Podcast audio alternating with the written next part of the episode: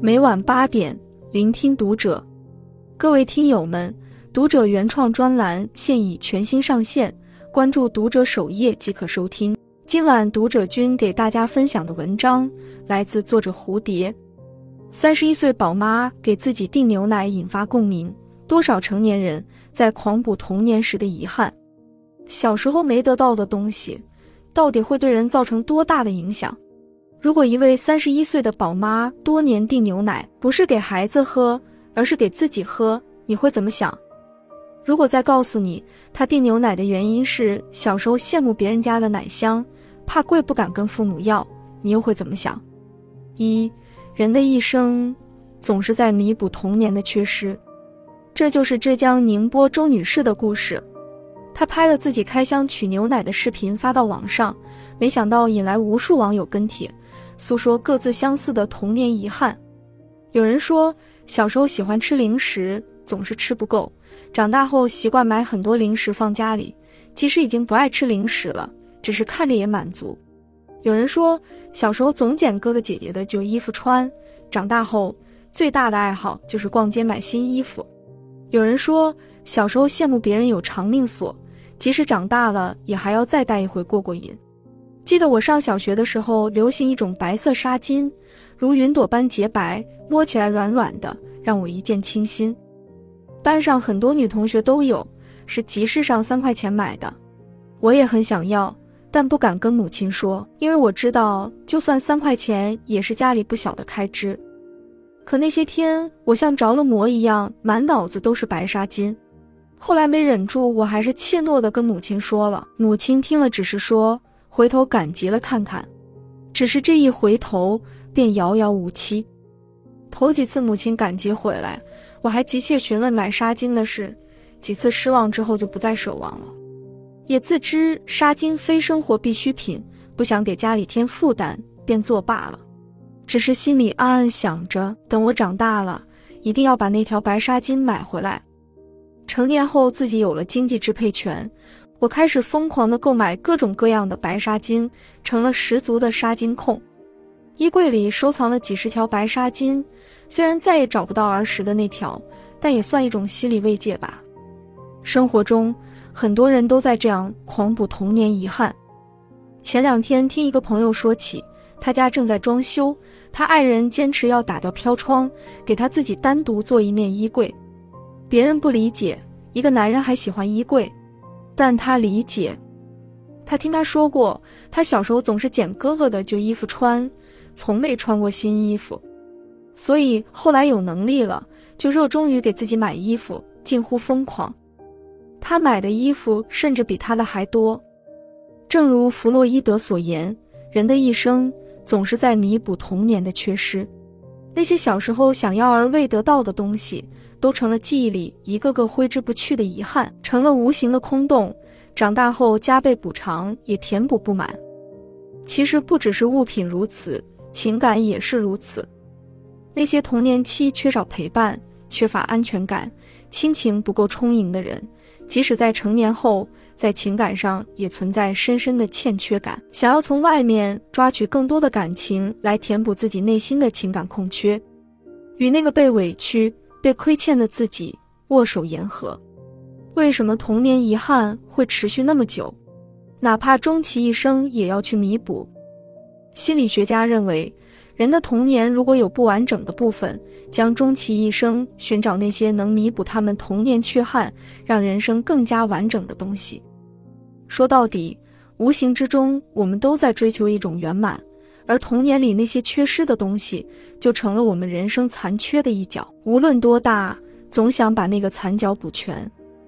只不过，因为历经了漫长的等待，我们就想加倍的去补偿自己，就像利滚利似的，把利息也要算进去，又有些报复心理。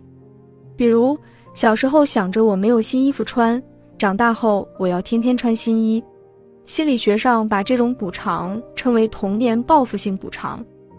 根据相关研究表明，造成这种童年报复性补偿的动机主要有三种：自尊威胁、控制感缺失和归属性缺失。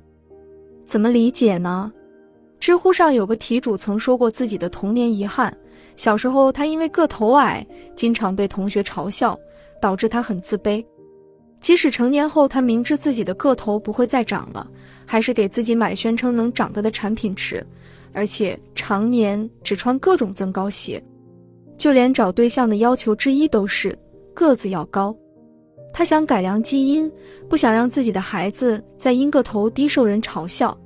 这就是典型的自尊威胁引起的童年报复性补偿，而控制感缺失其实更常见。